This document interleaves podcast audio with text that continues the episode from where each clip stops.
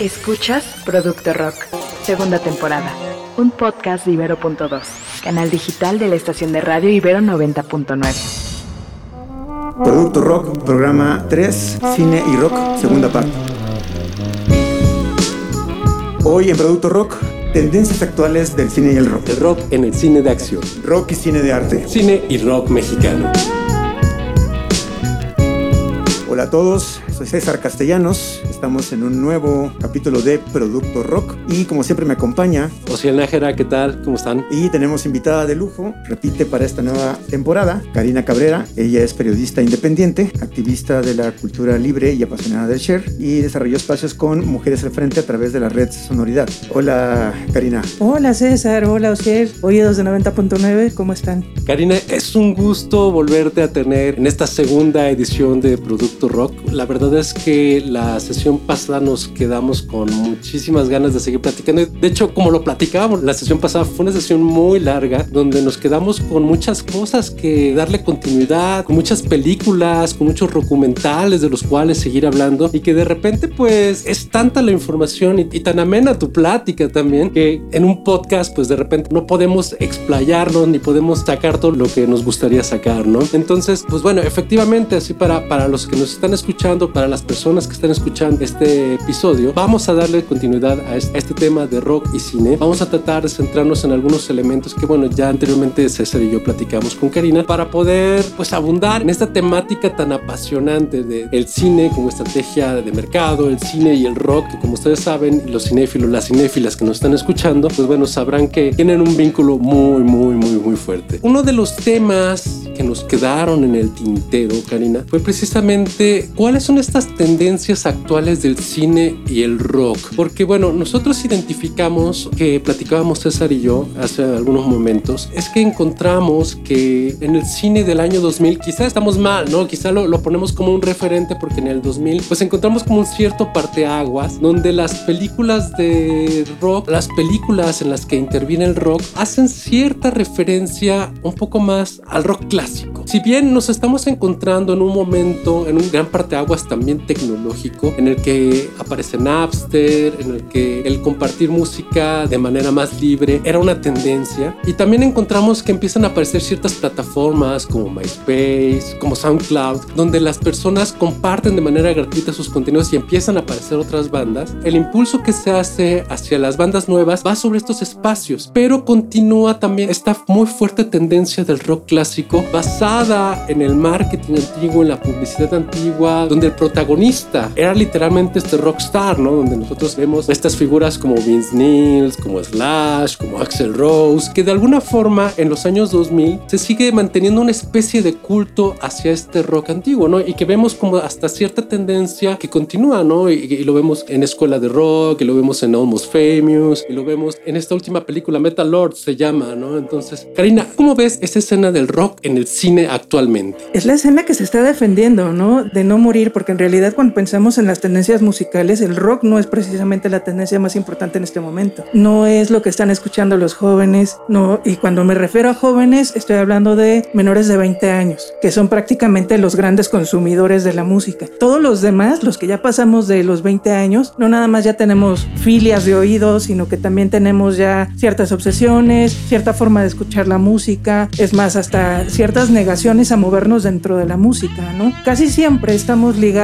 a lo que fue más importante para nosotros cuando nos convertimos de niños a adolescentes y ya de adolescentes a adultos. Por eso es tan importante lo que está sucediendo, por ejemplo, en series coming of age tipo Stranger Things, ¿no? Lo importante que, que son las canciones. Ahorita me desvié hacia series porque en realidad ahorita es donde se está moviendo toda la música, ¿no? Si pensamos lo que sucedió con Kate Bush en esta nueva temporada de Stranger Things, entenderemos hacia dónde se está moviendo esta nostalgia. Es una estructura que por supuesto se está defendiendo y está tratando de permanecer. Además de que es una estructura que ya tiene muy bien pensadas estas líneas. Mencionaste algo que es muy importante para lo que está sucediendo con la industria de la música en la actualidad. En el momento en que las herramientas se vuelven más democráticas, la forma de distribuir la, la música se vuelve un poquito más democrática porque hay que pensar que esta estructura no nada más son las bandas, sino principalmente son las disqueras y las que distribuyen esta música pues en las estaciones de radio, eh, en los medios más tradicionales. ¿Qué pasa cuando aparece Napster? Pues primero pues que libera un montón de música para gente que igual y no tenía tanto acceso a esa música. ¿Qué pasa cuando las herramientas se vuelven más accesibles para producir música? Entonces todo el mundo pues tiene la posibilidad de hacer su propia música, encontrar su nicho, encontrar sus medios de distribución. Lo que está pasando ahorita con los sistemas de streaming, ¿no? No necesitas un sello discográfico para subir tu música a un servicio de streaming. ¿Qué está pasando entonces con esta tendencia de las eh, películas ancladas en una época que están defendiéndose con la nostalgia, ¿no? Y, la nostalgia es algo tan poderoso que está haciendo que observemos hacia el pasado de la década de los 70, que es donde se crearon los grandes mitos, los grandes héroes, pocas heroínas, hay que decirlo. ¿Qué pasa también? El punk. El hecho de que ahorita esté apareciendo una serie de televisión basada en los Sex Pistols, obviamente los Sex Pistols sanitizados, ya sin las múltiples palabras que acompañan a cualquiera de sus integrantes, habla sobre la nostalgia. ¿Y qué tiene que ver? Pues también la edad de los que están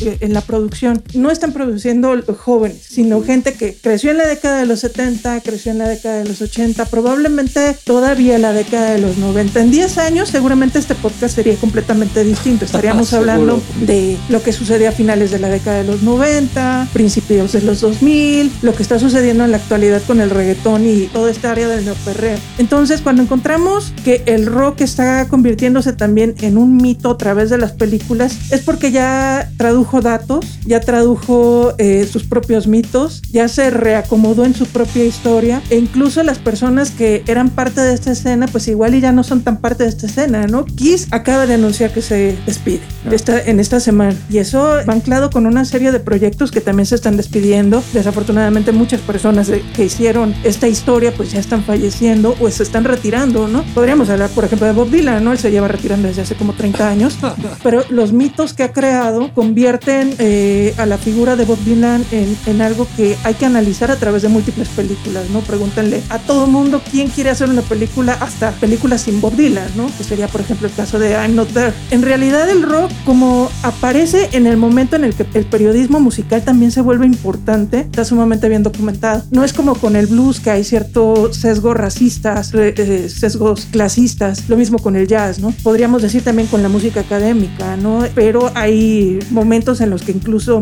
esta música se, se retoma, ¿no? Por ejemplo, pensemos en Listomanía, la película donde eh, el protagonista es Roger Daltrey caracterizando a Liszt en realidad es porque existían datos sobre Liz y, la, idea de que había un montón de grupos persiguiendo. Cuando un género es documentado, permite crear estos mitos, permite que hasta nos salgamos por tangentes, ¿no? Va a salir una película de Luis Presley próximamente, sin embargo también viene una vuelta, ¿no? Doja Cat hace una canción hablando de eh, Big Mama Thornton, mezclando a Big Mama Thornton para eh, incluirla dentro de esta historia que todavía no la incluye propiamente. Entonces, el rock, el protagonizado por los hombres, ya está muy bien documentado y, digo, hago esta acotación porque la película de Big Mama Thornton todavía no llega. Entonces, el rock, el que es protagonizada por las mujeres, apenas está llevando a, esta, a la pantalla grande. Entonces, es una mezcla de nostalgia, de exceso de documentación, de la creación enorme de mitos. Es más, si alguien quisiera hacer una película nada más de mitos dentro del rock, tendría una. Eh, Almost Famous fue eso, ¿no? Y bueno, la continuación que hizo Cameron Crowe en la serie Roadies. Luego quiso hacer una de groupies, pero dado el momento y la, este momento en la historia es muy difícil que la Karina, das en el clavo con muchísimos temas. Fíjate que algo importante que mencionas que no habíamos tomado en cuenta es el fenómeno este, Netflix, es decir, esta cantidad enorme de series y películas también que se están haciendo, pero ya en este formato streaming, ¿no? Que además ya es una nueva era de las plataformas digitales, ¿no? Que vemos cada vez cada canal eh, sacando sus plataformas y mencionas a parte que no habíamos tocado todavía, que son las series y de qué manera ellos también están pues dirigiendo la industria y que mencionas, es claro que son generaciones pues más viejas, ¿no? Porque están incluyendo eso que los marcó en su momento, ¿no? Que son generaciones de los 70s, 80s. ¿De qué manera se, se comunican eh, las plataformas digitales? Estoy hablando también de Disney, que está muy fuerte ahora también, con esta idea de cómo se debe hacer cine y, series y cómo conecta con la música. Es decir, eh, dictan la norma, es, digamos, ellos van marcando también de alguna manera con toda esta big data que también mencionas tú. Es decir, saben que ya la nostalgia es la fórmula para poder decir vamos a tener algo exitoso o, si hay más empuje independiente. ¿Tú cómo ves esa relación? Yo creo que va por las dos vías, más yo creo una que tiene que ver con el descubrimiento. En el anterior podcast hablábamos sobre colocación de partituras, colocación de canciones para la naciente industria de la radio, porque son, son tres industrias que crecen paralelas, ¿no? La industria de la música, la industria del cine y la que acompaña a los medios de comunicación, que en ese momento era pues la radio, ¿no? Esta estructura sigue vigente, tan vigente que sigue escarbando y haciendo que pensemos en esta nostalgia y luego pensemos que ya se han comido unas a las otras, ¿no? Hay una especie de masacre entre disqueras y, monopolios que hacen que sea más fácil encontrar esas rutas para colocar música y colocar formatos, ¿no? Ahorita, por ejemplo, estoy pensando eh, Great Gatsby, ¿no? La, película que hace la mayoría del soundtrack lo hace Jack White con una tendencia hacia el swing, hacia el jazz, pero invita también a una serie de personas que están muy ligadas a, a Tierman Record, pero también muy ligadas a, a la otra parte de la industria que está dentro de las disqueras. En realidad esta estructura no se ha modificado tanto como podríamos pensar. En realidad la industria de la música y la forma en la que escuchamos la música está dejando atrás a, la otra industria, es más, hasta la del periodismo musical. En la, esta semana me tocó platicar de eso y es muy interesante cómo la forma en la que escuchamos va mucho más rápido que cualquier otra cosa que pueda suceder dentro del cine, ¿no? Y el cine en realidad pues está logrando recuperar también estos, estos grandes momentos de la música. Antes de que entráramos a,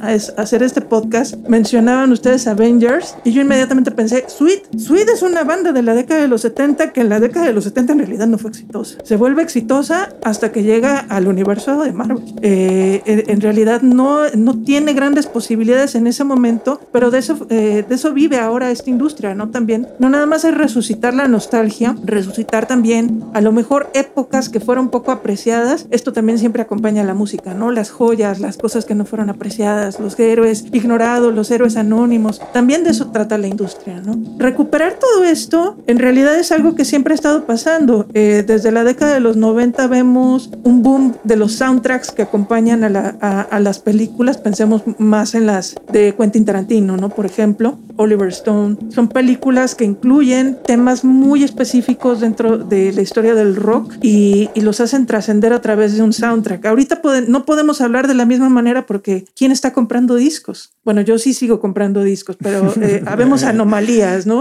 Acá también ya nos dijeron, sí, yo también compro discos. Pero ahora cuando se anuncia el soundtrack que acompaña una película, pues ya ni siquiera te esperas a que haya la promoción de la canción, que salga el soundtrack. Todo es demasiado inmediato, ¿no? Les decía este caso de Kate Bush. El viernes sale la serie y el mismo viernes en la noche ya hay un, un compendio de todas las escenas en las que está involucrada la, la música de Kate Bush. Así de rápido está moviéndose la industria. Sin embargo, el pensar eh, en una estructura, por eso yo decía, hay una tercera tendencia que es la que está obligando el, el, mismo público, ¿no? El mismo público es el que está diciendo qué tan rápido va a consumir esto y al mismo tiempo qué tan rápido lo va a desechar. El rock ha incorporado particularmente en las películas de acción, más bien el cine ha incorporado particularmente en las películas de acción el rock, ¿no? Ya no es tanto como, lo, como lo habíamos planteado en la temporada pasada y ahorita al principio, de pensar en el cine como un recurso mercadológico el documental, el,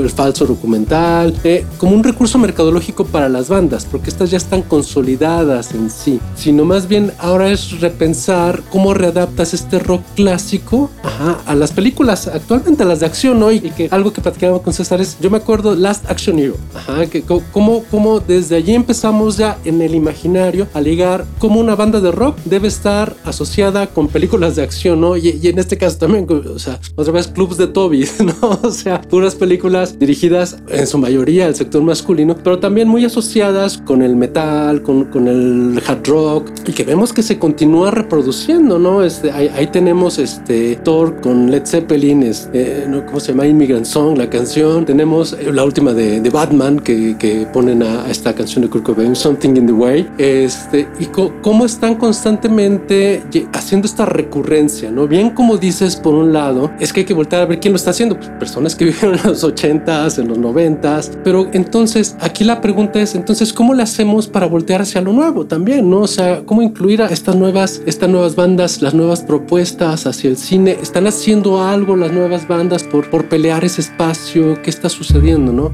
De hecho, eh, la forma en la que se introduce la, la música realizada por mujeres tiene otras características. ¿no? Ahorita que decía Stevie Nicks, eh, School of Rock, el momento en el que se introduce una canción de Stevie Es eh, una reflexión de su propia juventud, de lo que extraña la directora que está haciendo esta, esta narración a, a, Jack Black, al personaje de Jack Black, y le está diciendo, pues, qué hacía, ¿no? Y qué, qué importancia tenía la, la música de de Stevie Nicks en su forma previa a ser director. Pensaba también en, cómo se recurre también a la, música realizada por mujeres, ¿no? Martin Scorsese por ahí eh, tiene muy clara su relación con toda la música de la década de los 60, bandas de, chicas, ¿no? O en ese caso no lo mencionan como tal como bandas de chicas, sino más bien las producciones de Phil Spector. Eh, por ahí hay una, una anécdota, ¿no? De Phil Spector niega que utilice una de sus canciones en, una de las primeras películas de, de Martin Scorsese. En realidad realidad es algo que se vuelve recurrente dentro de, las películas y sobre todo las, las de gangsters, ¿no? las de la mafia. Ahorita que aparece la serie también de Offer, es, un, eh, es una idea que te va haciendo referencias, pero ahora la década de los 70.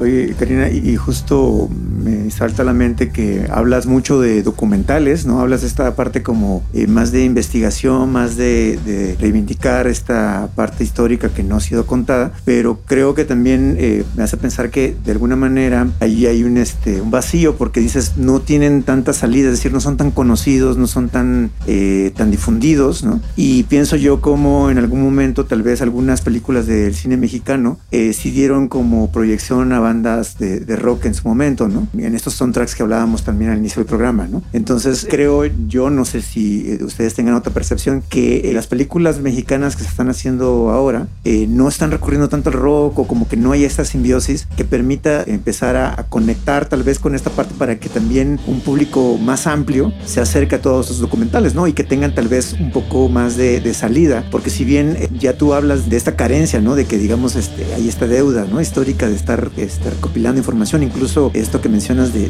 la dificultad de encontrar material, ¿no? Tiene una, una contraparte que esta industria mainstream no está apoyándose ya en el, en, el rock y, en la música en general, creo, ¿no? O sea, en México, películas que está haciendo tal vez este, no está recurriendo tal vez a esta simbiosis que, de la que mencionabas que, es muy importante, como que, dices que siempre ha estado acompañándose, que yo creo que potencia. No sé tú que puedas ver ahí si tal vez las mujeres, en este caso, eh, nos salven en este momento, porque eh, algo que no se ha mencionado y que justo ahorita tú tocabas, la invisibilidad de las mujeres, ¿no? Y cómo también esta situación, esta sí, digamos, como condición en algún momento, las obliga también a, hacer cosas diferentes, ¿no? Y a empujar de, otra manera. ¿Tú qué opinas en, cuanto a esto? Que eh, pues yo la verdad es que desconocía que había tanto documental. Sí, de hecho, yo creo que sí ha, eh, ha estado presente el rock en el cine, de muchas maneras, ¿no? Eh, las sincronías aquí en México sí están muy bien posicionadas. Tendrían que hablar con Lee Feinstein para que les cuente bien toda esta historia de cómo se logran las sincronías. Es más, ella hizo una película que era todo ese relato de lo que significa ser mexicano. Ahorita no me puedo acordar la película, eh, ahorita voy a buscarla para que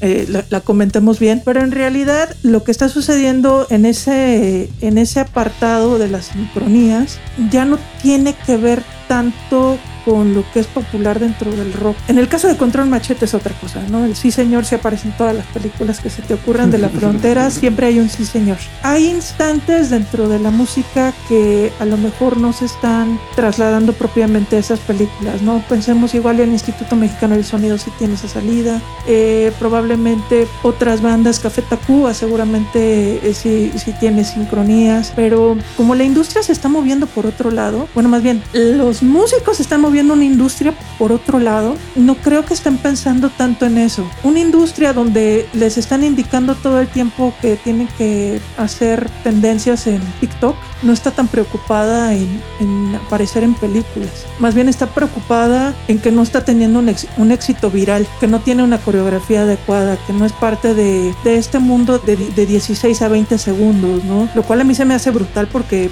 pues deberían estar concentrados en otras cosas, ¿no? Sin embargo, yo creo creo que al mismo tiempo sí se están generando otras salidas, ¿no? Posiblemente no el rock, pero en el indie, eh, pensemos en Torreblanca, sí, en cierto momento sí estuvo apareciendo en películas, ¿no? Eh, sí está apareciendo en, en ciertas películas. Hay tipo de géneros que sí se están involucrando mucho con el cine mexicano, con un tipo de cine mexicano, ¿no? En específico. Sin embargo, también se están involucrando, pensemos en La diosa de, de asfalto, esta película sobre, es más, estamos aquí en Santa Fe, eh, sobre las castradoras de Santa Fe, que incluye a Baby Batis, y sí aparece Baby Batis en uno de estos conciertos underground de la década de los 90 de punk con música de Jesse Bulbo. Eh, Jesse Bulbo originalmente iba a aparecer en la película, pero ya no, solo aparecen sus canciones y, son parte de, este soundtrack de, esta banda de punk que se forma al interior de esta pandilla de las castradoras de Santa Fe.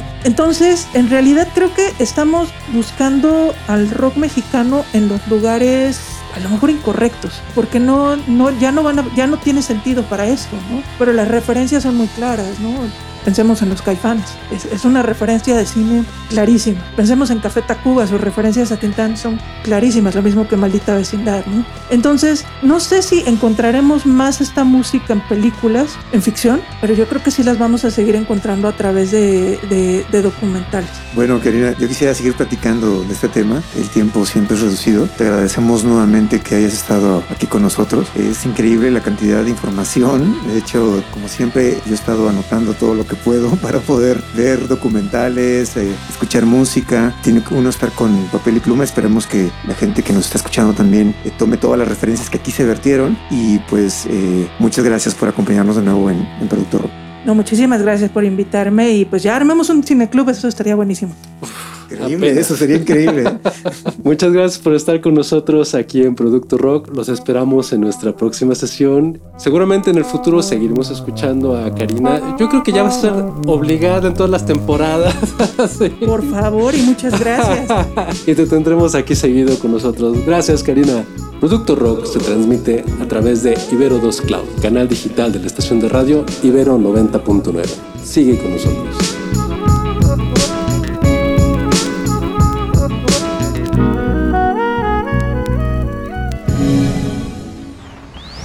Escuchaste Producto Rock, segunda temporada. Disponible en plataformas de audio y en el sitio ibero99.fm.